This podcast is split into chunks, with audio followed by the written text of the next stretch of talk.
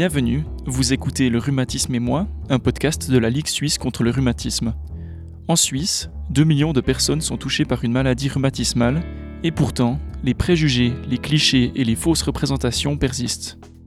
On entend souvent que les rhumatismes se ressemblent tous, qu'ils ne touchent que les personnes âgées, qu'ils sont désagréables mais inoffensifs, ou que ce n'est qu'une maladie articulaire et rien d'autre. Et pourtant, ce n'est pas le cas. Cette mécompréhension des maladies rhumatismales implique que les personnes concernées ne luttent pas seulement contre les symptômes, mais aussi contre la stigmatisation et la discrimination. Nous abordons ce sujet aujourd'hui avec deux personnes concernées par les rhumatismes, Mélissa Zuffray et Vanessa Dorsa. Bonne écoute.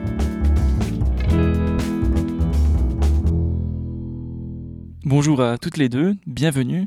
Euh, comment allez-vous aujourd'hui? Ça va bien. Ça va bien aussi, merci. Mélissa, vous avez 30 ans, vous êtes atteinte de polyarthrite rhumatoïde. Comment ça se manifeste dans votre quotidien? Alors, euh, j'ai pas tous les jours, heureusement, mais j'ai régulièrement des douleurs. Je sens principalement au niveau des hanches et des genoux. Euh, j'ai cette maladie depuis l'âge de 8 ans, donc ça fait un peu plus de 20 ans maintenant que, j'ai ça. Et c'est vrai que ça peut être énormément par phase. Il y a des jours où ça va très très bien et j'ai aucune douleur, et il y a des jours où c'est un peu plus compliqué. Ce qui a beaucoup d'impact, c'est aussi l'émotionnel chez moi, et c'est forcément si j'ai quelque chose d'émotionnellement fort dans mon quotidien, ben, ça se manifeste un peu plus. Vanessa, vous avez 35 ans, vous vivez avec un lupus. Pour les personnes qui ne connaissent pas euh, cette maladie, qu'est-ce que c'est? Alors c'est une maladie auto-immune qui est rare et qui atteint majoritairement les femmes. C'est une maladie systémique, donc qui peut toucher plusieurs organes. Les plus fréquents, ce sont la peau et les articulations. Mais il y a également les reins, le cœur et les, les neurones qui peuvent être atteints. Elle évolue par poussée, donc ça veut dire que pendant quelques années, il n'y a rien et ensuite, euh, il y a une poussée.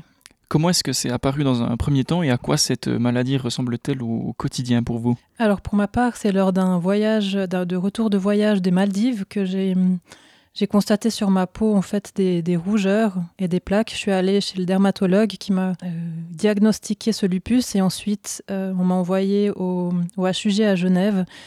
Et euh, au quotidien, j'ai heureusement pas de douleur. Par contre, j'ai une photosensibilité, donc ça veut dire que je suis très sensible au soleil, je dois beaucoup me protéger. Et j'ai des marques sur le visage également, qui c'est des plaques rouges. Enfin, maintenant, elles sont plus rouges, mais c'est un peu des cicatrices, au fait. J'ai eu aussi de la chute de cheveux. Comment votre entourage a-t-il réagi dans un premier temps à l'annonce euh, du diagnostic? Est-ce qu'ils avaient peut-être euh, une autre idée en tête de ce qu'était un rhumatisme? Alors pour moi, c'est vrai que pour moi c'est aussi difficile de dire que c'est un rhumatisme parce que j'ai mal nulle part en fait. Donc c'est vrai que je, dis que c'est une maladie euh, auto-immune, mais les gens ne savent pas vraiment que c'est un rhumatisme. Par contre, euh, quand, je, quand ma maladie est, arrivée, il y avait une émission télé euh, assez connue qui c'était euh, sur Doctor House. Doctor House, voilà. Ah, c'était Doctor House, la série Doctor House, et à chaque fois il disait bah c'est un lupus, c'est un lupus, et la personne était à deux doigts de la mort. Donc c'est vrai que pour ma famille c'était un petit peu associé à, la mort au fait, enfin un état grave. Notre thème du jour, ce sont les préjugés et les clichés lorsqu'on souffre d'une maladie rhumatismale. Lesquels sont ceux que vous entendez le, plus souvent? Euh, Pour ma part, c'est euh, l'âge on a souvent tendance à allier en fait un rhumatisme aux personnes âgées.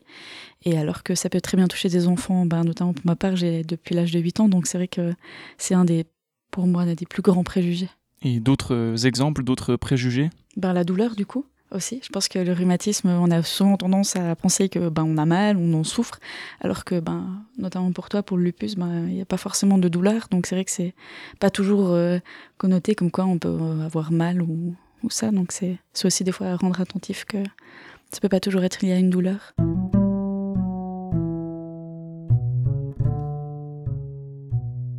Et est-ce que vous avez déjà été touché euh, personnellement par ces, par ces préjugés? Oui. Moi, pas vraiment, non. Peut-être parce qu'aussi c'est plus invisible de, de votre côté. Oui, c'est invisible et peu de gens sont au courant de ma maladie encore. Est-ce que c'est difficile pour vous, euh, Vanessa, d'en parler? Est-ce que vous abordez le sujet assez facilement? Non, j'ai de la peine parce qu'en fait, euh, c'est un peu associé à, une faiblesse, je dirais. C'est peut-être dans ma tête, mais j'ai pas envie que les gens me voient comme faible, comme malade, comme souffrante, comme euh, bah voilà, maladie euh, articulaire. ne peut plus, peut plus faire du sport, peut plus travailler, etc. Et puis même pour toi, que tu as des douleurs, tu peux quand même tout faire. Mhm. Enfin, tout. C'est relatif, Beaucoup de choses. bah, tu as quand même fait Cardinal. Oui.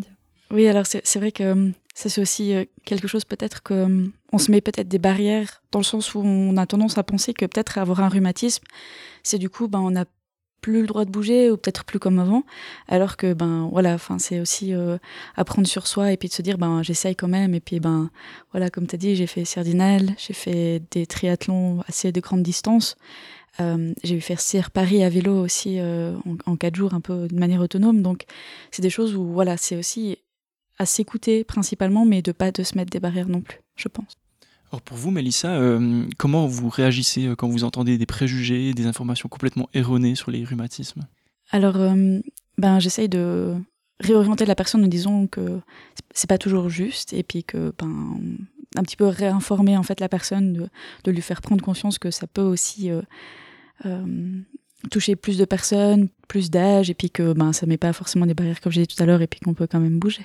Est-ce qu'à chaque fois vous avez la force euh, d'expliquer aux gens ou est-ce que parfois ça vous arrive de rester silencieuse et de laisser passer? Alors au début j'étais très silencieuse parce que j'avais pas honte, mais c'est vrai que je cachais un petit peu la maladie. Et à partir de maintenant, je commence un peu plus à en parler et justement de pouvoir ben, mieux expliquer à la personne aussi qu'elle puisse être mieux informée. Et puis que ben, peut-être du coup, un jour, une fois dans son entourage aussi, ça peut lui servir parce que ben, voilà, elle est peut-être mieux informée, puis elle peut aussi mieux conseiller son entourage. Donc je pense que c'est aussi bien d'informer les gens de. Voilà, c'est pas forcément de, de, le prendre mal, mais d'être simplement euh, à les rendre attentifs à ce genre de choses. Quand vous expliquez votre réalité autour de vous, qu'est-ce que vous dites? Est-ce que vous avez des images ou des parallèles qui permettent de, de mieux comprendre? Pour moi, je, je prends l'image du chanteur Style, qui a aussi cette maladie. Et puis, euh, bah, je dis, voilà, j'ai des, des, traces sur le visage, et puis le soleil, pour moi, c'est pas très bon.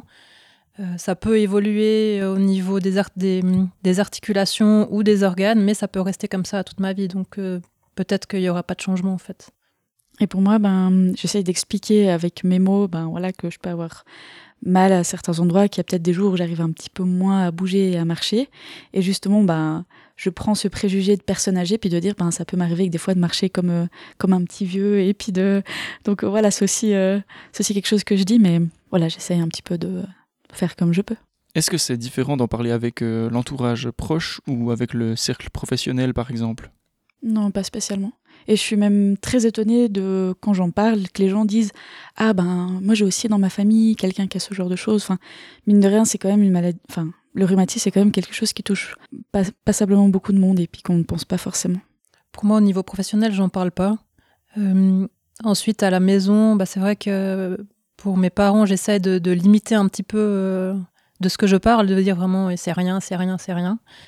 Et puis par contre, bah, avec mon mari, c'est vrai que j'en parle euh, normalement. quoi. L'entourage aussi, s'il y a des amis qui me demandent, j'en parle normalement. Pourquoi, selon vous, ces préjugés, ils continuent d'exister? Parce qu'ils sont justement pas assez informés, je pense. Ben, justement, ce préjugé que ça touche principalement les personnes âgées, c'est parce que, à, mon avis, euh, ben, les personnes plus jeunes n'osent pas le dire, osent pas le montrer, ou peut-être forcément ne, ne cherchent pas à, essayer de se documenter pour voir s'il y a peut-être d'autres personnes qui sont aussi touchées. Donc euh, je pense que c'est pour ça que ce genre de préjugés euh, persiste. Et de votre côté, comment vous contribuez à faire tomber euh, ces préjugés sur votre maladie? Mélissa, vous tenez par exemple le, le compte Instagram de la Ligue suisse contre le rhumatisme. Alors, effectivement, oui, je tiens le, compte Instagram de la Ligue suisse où je partage mon quotidien justement euh, avec la maladie, où j'explique un petit peu ce que je fais, que je, continue à faire mes activités, mais que, ben, ma foi, parfois, je dois aussi un petit peu m'adapter. Si, par exemple, je fais une randonnée et puis que c'est un peu scabreux, ben, voilà, ça arrive que je, prenne un peu plus de temps que d'autres personnes parce que j'ai les chevilles un peu fragiles et tout ça. Mais euh, j'ai notamment cet été, avec la Ligue valaisanne, euh, fait une, une collecte de dons où c'est où j'ai mis en avant justement la maladie de la polyarthrite. Et j'ai essayé de faire une sorte de promotion en disant aux gens que ben voilà malgré la maladie malgré l'âge aussi de la maladie ben on, puisse quand même faire du sport on puisse quand même se lancer un petit peu des défis parce que voilà Sardinal quand même c'est 31 km euh, de trail avec 2200 mètres de dénivelé positif et 1500 de dénivelé négatif qui est déjà de base quand même un comment dire ça une course, voilà, une course assez exigeante. C'est pas, pas accessible à tout le monde. Donc en plus avec euh, une maladie rhumatismale, c'est vrai que c'est un, défi encore un peu plus supplémentaire où il faut savoir un petit peu gérer la douleur, l'effort tout au long de la course. Pour moi, j'ai En fait, ça fait quelques temps, quelques, plusieurs mois que je cherche un moyen euh, de, faire connaître aussi le lupus, de soutenir la maladie. Et puis justement, bah, j'ai contacté la Ligue suisse et euh, ben, qui m'a orienté vers Mélissa. Et puis ben, on va regarder aussi pour faire quelque chose ensemble pour faire connaître la maladie. Est-ce que ça vous arrive d'entendre des conseils non sollicités concernant votre maladie? Moi non.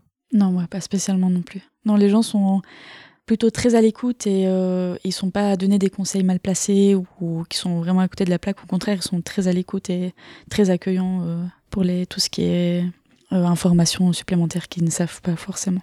Donc les gens sont plutôt curieux, mais pas avec des remarques mal placées. Non, non, non, ils sont plutôt curieux, mais c'est une bonne curiosité. Je dirais, c'est pas, c'est pas négatif.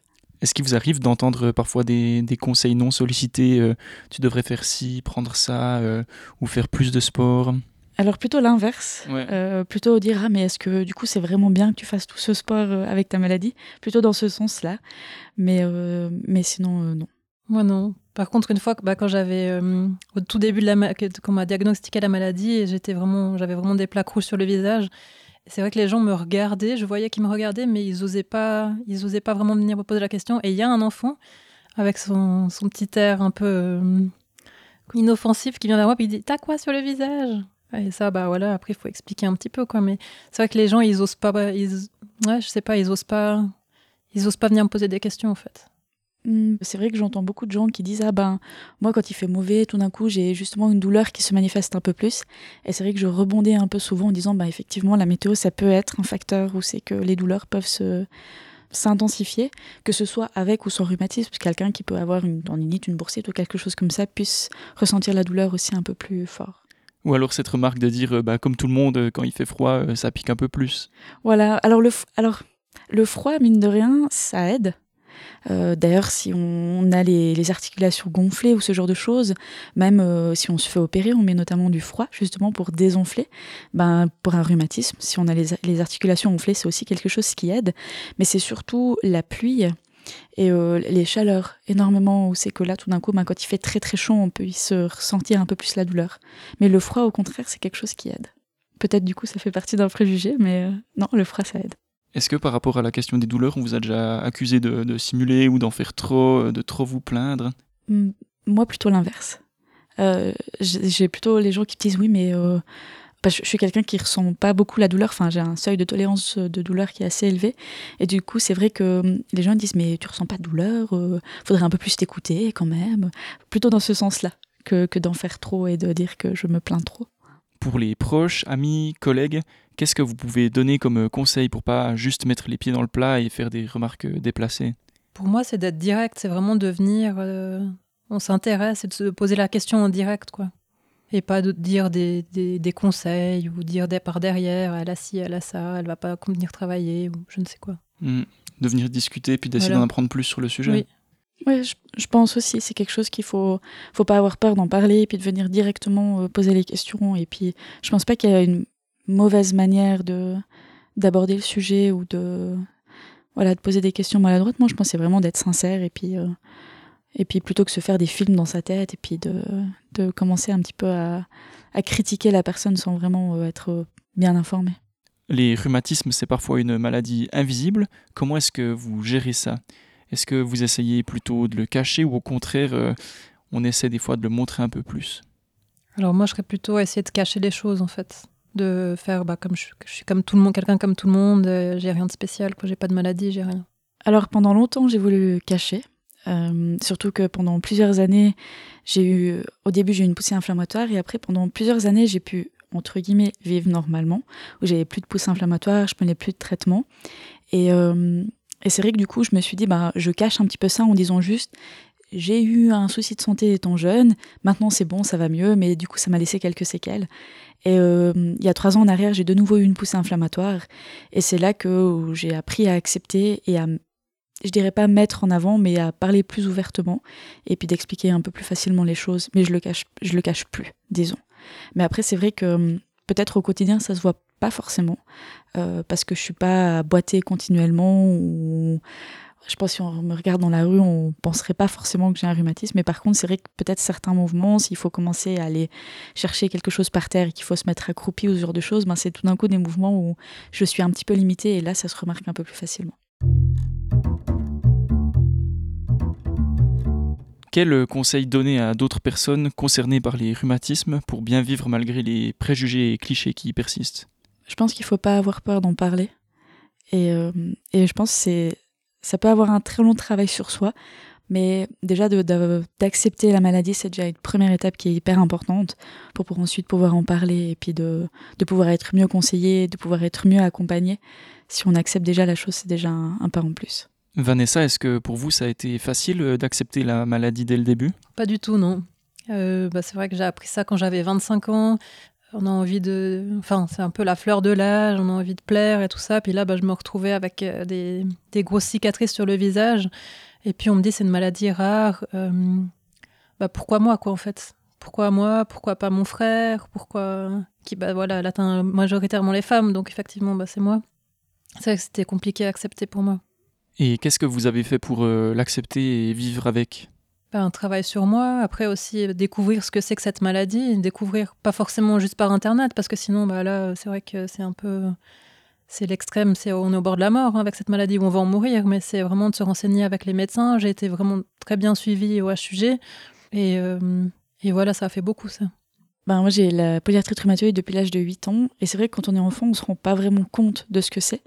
Euh, même si les médecins, ils essayent d'expliquer avec leurs mots, euh, avec des mots simples pour essayer un peu mieux de comprendre à l'enfant. Mais c'est vrai que quand, euh, on a 8 ans, on est là, on est un peu perdu, on se rend compte qu'on n'arrive pas à bouger comme les autres enfants, mais on ne sait pas vraiment ce qui se passe. Et c'est vrai que, ben, pareil, comme Vanessa, je me disais, mais pourquoi moi? Qu'est-ce que j'ai fait? Enfin, on a l'impression que on est un peu puni parce qu'on on a ça et puis qu'on est un petit peu limité. Donc on se dit, mais qu'est-ce que j'ai fait en fait pour, euh, pour vivre ça? Et puis, ben, vu qu'à à l'adolescence, la maladie, c'est entre guillemets arrêté ou du moins assez moins manifesté. C'est vrai que je me suis dit, ah ben, peut-être j'arriverai un, petit peu mieux à vivre normalement comme les autres, toujours en, ayant un petit peu des séquelles parce que finalement la mobilité, on n'arrive pas à la récupérer complètement. Et, euh, et, quand il y a eu cette, de nouveau cette poussée d'arthrite, ben, on se dit, bon, ben, ok, ça fait partie de moi euh, et il faut, il faut accepter ça. Il faut, plutôt que de vivre contre la maladie, il faut la vivre avec. Et, euh, je pense que c'est une des meilleures manières de d'appréhender en fait ce qui se passe et puis de, pouvoir vivre pleinement une vie normale de nouveau, entre guillemets. Et mentalement, est-ce que ça a été difficile pour vous? Alors, c'est très compliqué. Euh, j'ai pas spécialement eu du soutien. Enfin, c'est un travail que j'ai fait par moi-même. Et ça peut prendre du temps. C'est pas quelque chose qui va prendre une semaine, un mois. Euh, c'est vraiment quelque chose qui prend du temps. Et il faut euh, prendre vraiment les toute petite victoire qu'on peut avoir, c'est-à-dire que tout d'un coup, euh, euh, ben, par exemple, admettons, avant que j'ai une repoussée d'arthrite, j'arrivais à, bien courir, j'étais très performante et toutes ces choses. Et dès que j'ai eu une poussée d'arthrite, ben, c'est comme si je réapprenais à courir. Même de courir un kilomètre, c'était insupportable. Et de, du coup, de pouvoir de nouveau recourir 5 kilomètres, 6 kilomètres et de petit à petit euh, reprendre un petit peu, ben, c'est des petites victoires qui sont toujours un plus. Et puis c'est ça, en fait, qui permet de mieux avancer aussi. Nous arrivons au terme de la discussion. Est-ce que vous avez un, mot de la fin, quelque chose à faire passer pour les personnes qui nous écoutent? Alors, il ne faut pas se limiter à une maladie. Euh, oui, on a la maladie, mais je pense qu'il faut vivre avec et puis euh, s'écouter toujours. Mais se lancer des, pour moi, il faut se lancer des défis. Oui, moi je pense aussi qu'il ne faut pas se mettre des barrières où, où il n'y en a pas. Et c'est clair qu'il faut s'écouter, mais aussi de, de, essayer en fait de sortir un petit peu de sa zone de confort, tester. Et puis euh, si peut-être une fois ça marche pas, peut-être une autre fois ça marchera, faut pas rester sur un échec. Et euh, et de pas hésiter, de pas avoir peur en fait d'en parler. Parce que c'est pas c'est pas grave. Enfin je veux dire c'est pas c'est pas la fin du monde. C'est on est on est nombreux à être touchés par une maladie rhumatismale et, euh, on est nombreux à pouvoir très bien vivre avec. Et je pense que c'est pas une raison de se mettre des barrières Merci beaucoup à vous deux pour euh, cette euh, discussion et bon retour euh, en Valais. Merci, à vous. Merci d'avoir écouté ce huitième épisode du podcast Le rhumatisme et moi, un podcast de la Ligue suisse contre le rhumatisme. En cliquant sur le lien dans la description, vous pourrez consulter le numéro du magazine de la Ligue, Forum Air, sur le thème de la stigmatisation. Et si vous souhaitez en apprendre davantage sur la maladie du lupus érythémateux disséminé, qui touche environ 2400 personnes en Suisse, Vous pouvez écouter le sixième épisode de la série avec Myriam, qui témoigne sur cette maladie qu'elle connaît bien. Ce podcast a été réalisé par Mai Biederman de l'agence Radar RP.